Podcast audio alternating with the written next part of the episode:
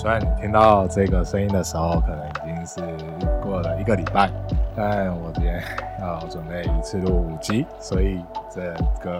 啊，接下来就来讲一讲它的 Chapter Three，培育良好的文化。那在这一章节，我其实我认为它更多的其实是教你怎么去选人，以及选公司，以及怎么去确保你的决策的品质。那在一开始的时候，其实。我觉得，我认为它里面，它在里面其实有前面有讲到一个东西，有个名词可能没有讲得很清楚，叫做创意哲学。上创意者优，那什么叫做创意者优？其实就是三个点：极度真实、极度透明以及可信度加权。那极度真实就是了解事实，然后你必须要在过程中，你必须要保持你的诚信，然后你必须要敢做敢当。那极度透明，其实前面就一直在讲，就是承担你，你必须要承担你的风险。去了解集体的利益是什么，然后并且你要去实现正义，比如你要让例外的事项变少，然后将议题摆上台面，讨论彼此的旗舰，让员工有权知道事情，或者让呃有关系的人知道这件事情。那最后就是用可信度加权方式，谁在做这件事情的时候，他成功的几率比较多，那他的票他就不会是呃人人平等，他可能一票他等于三票。那其他人可能就等于票，那可能最后就是可信度加权的话，就是让有能力的人他可以影响更大的影响这件事情的走向，而不会因为呃群体的暴力，然后让他的决策不被人听到这样子。那在这个过程中，其实我认为你当我们要做到这件事情的时候，其实我们本身之间就是你在这里面的话，它就是员工的关系。你在朋友，你在现实当中，我们一般人就是我们可能没有在创业或什么的话，可能就是哎，我们跟部门之间人们的关系，或者是说我们朋友之间关系，我们必须，我们应该说这个会比较偏向是一个团体或者是一个部门一个公司，就是这个关系是当这个员工这个人他不是因为钱跟你在一起，他是因为一个使命或者说一个愿景。然后跟你一起打拼，那这时候彼此之间就要认知界限在哪里，就是哎，我们可以体谅，但是我们也要，我们必须体谅，就是每个人他有不同的想法，那我们也要去体谅，就是公每个人不同的立场，我们也必须要清楚认知到自己的底，我们自己的线在哪，我们自己的位置在哪里，那我们也要去理解到什么叫做慷慨，什么叫做公平。慷慨的话，就有点像是里面有提到一个例子，就是那时候他们的公司在一个比较远的地方，那有些公有些人的他的家里面住比较远，公司有提供交通车给这些人去来公司比较方便。那时候时候另外一群人，他们就说：“哎，这样不公平啊！因为如果你这样做的话，你应该要给我们一些有资补贴啊什么。”乍看之下，在这个这件事情乍看之下，他看起来好像是。而我是要求公平，但是其实公司没有义务要提供，或公司没有义务要提供这个东西给住比较远的人，他们原本就应该自己承担。公司慷慨的去让你让这些人可以去呃坐交通车来，那住在比较近的人把慷慨当做公平，然后要求要有一样的福利。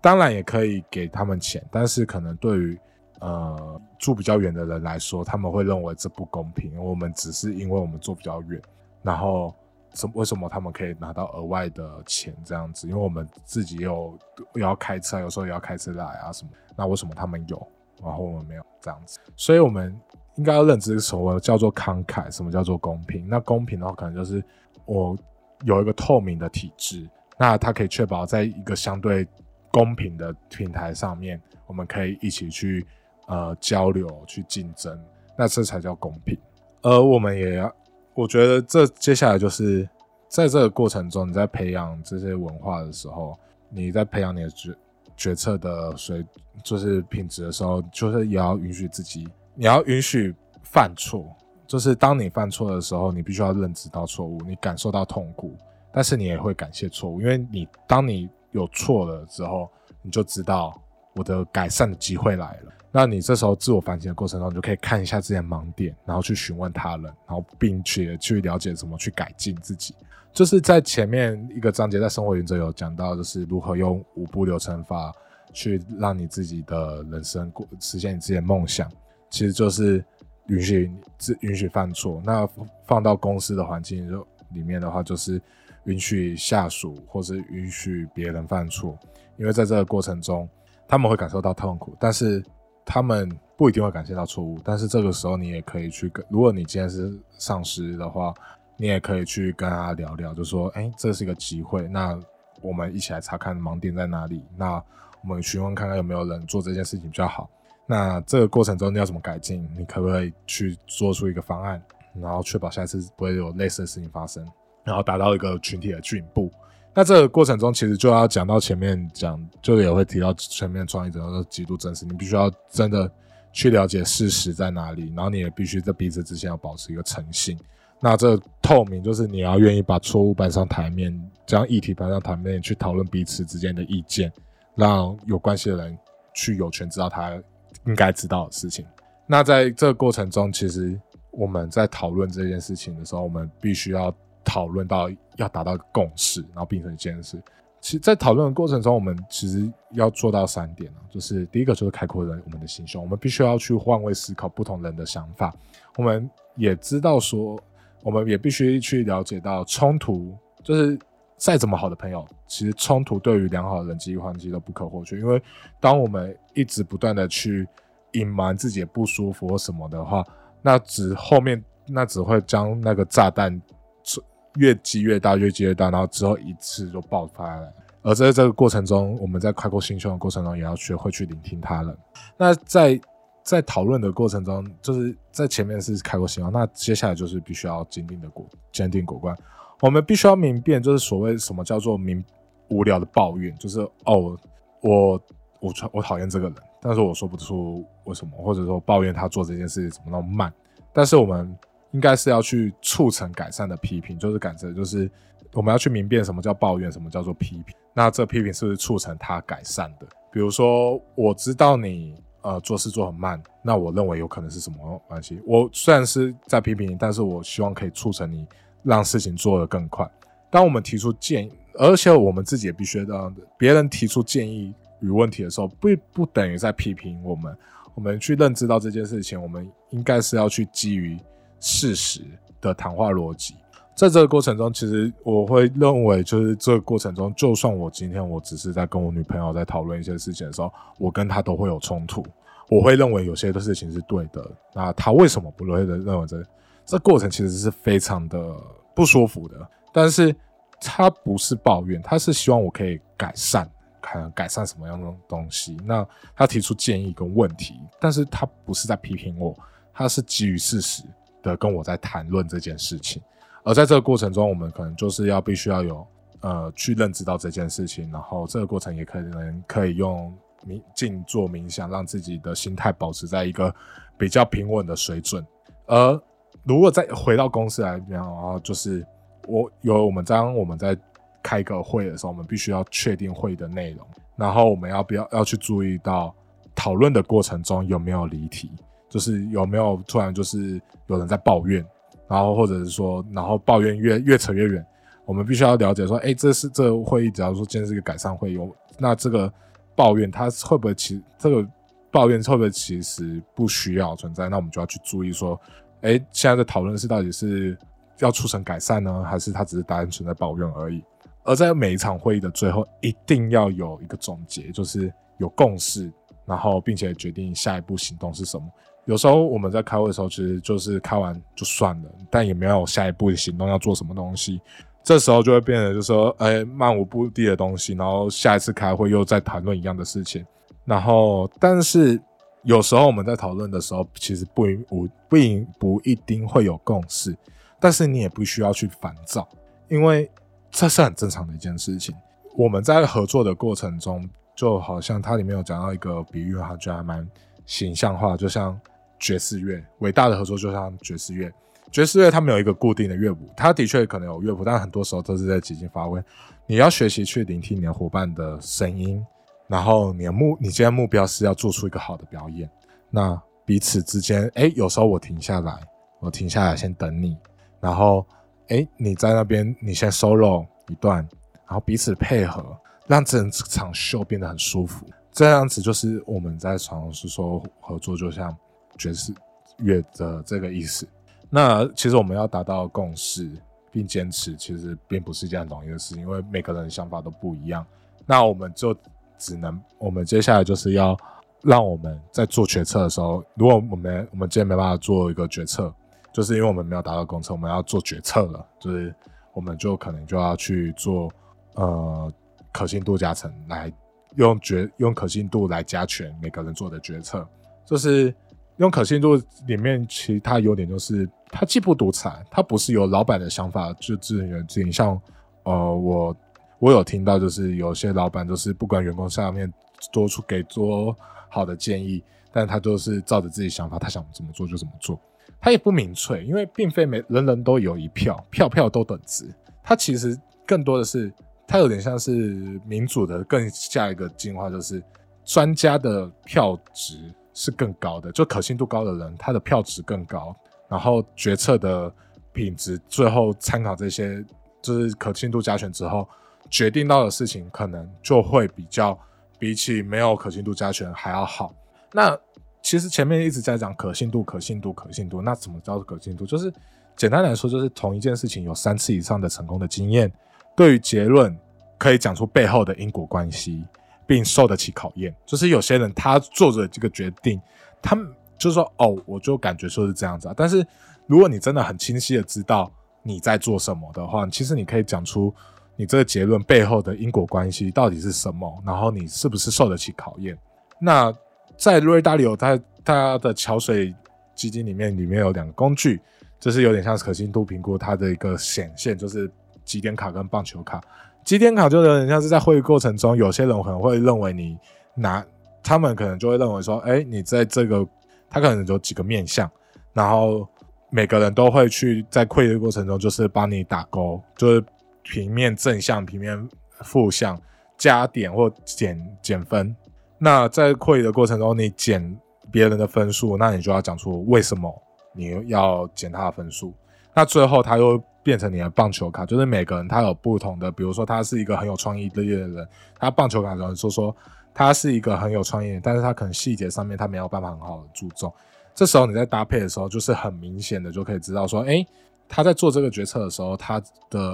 呃，实际的成果是怎么样子？那他可信度高不高？这有这讲到这个心态，就会有点像是，就是可信度，就是当我们今天可信度比较低，我们就是学，像有点像学生的角色，我们主要是去学习、去提问，然后并敞开心胸去接受这件事情。那当我们可信度比较高的时候，我们就有点像是老师的角色，我们主要是传达我们的观点，回答别人就是学生的提问，然后解释背后的逻辑，但是。今天不一定只有高跟低啊，可能我跟他其实是差不多，就可信度我们是相似。那这时候就要平等，就是我们两个都差不多，那我们就是理性的去沟通。然后如果当我们两个有旗舰的时候，我们就去找第三个人，就是可信度高，然后双方都认可的人，去去对于一件事情做出一个评论，就是有点像是我跟你有冲突了，那我今天就有点像去找法官。或者说找，比如说我跟你有一个数学上面的冲突，就是我认为 A 才是对，B 才是你认为 B 才是对，那我就找一个数学老师过来，来来找一个两个我们两个人都认可他数学就是会比我们好的人来去决定说谁是对谁是错。那这时候就又又可以把这个这件事情变成哎可信度加权，就是哎我这边这数学分数再加一点，你我的数学分数再减一点，等于说接下来慢慢的。你就可以很清楚的认知到，哎，你的想法的可信度高或低，然后你也可以很直观的去看到自己的缺点在哪，优点在哪里。而且另外一件事情就是，其实我们没有，我觉得有个心态很重要，就是我们没有必要论断每件事情，就是每件事情我们不一定要给一个结论。呃，我觉得讲到这件事情的时候，其实我觉得我应该要反省一下，走自己。因为我觉得我最近对于政治上面的一些决策，我女朋友就是会常常说：“哎，你好像都是有就一定要做出一个结论，对一件事情都要要做出一个结论。但是有时候有些事情是要让事情飞一会再去做决定的，而不是说现在我们就可以看到全貌了。所以当你可以看到每你没办法看到每件事情的全貌的时候，那你可以先不用做论断，你可以虽然说我现在不知道，我资讯没有得到很充足，没办法做出一个论断。如果以现在论断的话，我可能会没办法做出一个很清楚的判断，就是很清楚的决策，说我要怎么做。而我们在关注决策的制度的时候，我们应该要去关注它这个制度公不公平，而不是有没有按照自己的意思。其实有时候我们在做决策的时候，我们比我们其实会有点不舒服，就是哎，他就是最后没有照我的意思走，这还蛮不舒服。就是你必须要承认你这些错误，那这个时候就是有点像是要保持前面一个技术开发。你必须要认知到你自己不会是永远都是对的，应该是从我是对的转为转向是我为什么我是对的。那这个过程中，你也必须要认清要如何化简其见。其实就遵循一个原则，就是敞开心胸的辩论，向上通报给可信度高的人，或找一个可信度高的人去评断，然后利用可信度加权去投票表决。而当我们在做完一个决策的时候，就是今天这个这件事情可能真的没有照你意思做，那每个人都必须参与的这个每个人都必须要执行。即使我今天这个这件事没有跟我的跟我的想法有差异，那我们这时候我们要去做什么？就是哎，我们去看，我们就变成说，哎，大家不认同我为什么？那我们就可以去看一下大局，然后。哎，去了解说为什么他们会知道这样子的逻辑，去尝试的去理解。那我在这个过程中，其实也不是让民粹，就是让多数的人去决定少数人、少数专家的呃决策。就是我们当我们没有，我们有权利去主张自己的意见，我们有权利认为这个东西它不符合意见，我认为这不合理。但是我们没有权利去裁定说这个决策是错还是对的。我们可以有表达自己意见的权利，但是当我们权当我们的决策形成的，我们就没有权利去裁定说这个决策是对还是错。我们也我们就是去接受这件事情，因为如果这件事情做错，那可有没有可信度高的人，他可信度就会变低。那在下一次在做类似的决策的时候，或许如果你认为你的逻辑还是正确的话，那或许才会。慢慢的，你的论调就会被人接受。我必须很老实的讲，就是当你是一个 nobody 的时候，就像我现在是一个 nobody，不一定每个人都会想那样。那我们能做的就是基于事实上面的一个论述，或者说我们基于事实上面的一个呃故事呃书本的阐述，跟我们自己想法的总结。那最后就再分享，就是化解分歧的时候的一个心态，就是我们做决策的人，如果不遵循这些原则的话。则会去破坏了这整个良好的氛围，这个规矩，而我们也不能留着冲突不去解决，因为我们当我们不去解决冲突的话，冲突越积越大，那反而会会造成决策的品质或者决策的失误，它的呃累积的东西越来越多，然后变成后面爆发的一个一个导火线，就是呃压倒骆压倒骆驼的最后一根稻草，然后我。们在讨论一件事情的时候，我们如果今天我们是决策的人的话，我们其实也要确保，或者我们组织会议的人，我们也要确保抱怨、给予谏言跟公开辩论的权利跟决策，不要跟决策权搞混。就是我们别人抱怨归抱怨，谏言归归谏言，辩论归辩论，嗯，但是他们都跟决策最后的决策都没有关系。就是他不你。最后，我们还是要回归到可信度加权决策这件事情，到底要怎么做，而不是让，而不是让多数的声音去影响到最后的决策。假如说最后的决策可能有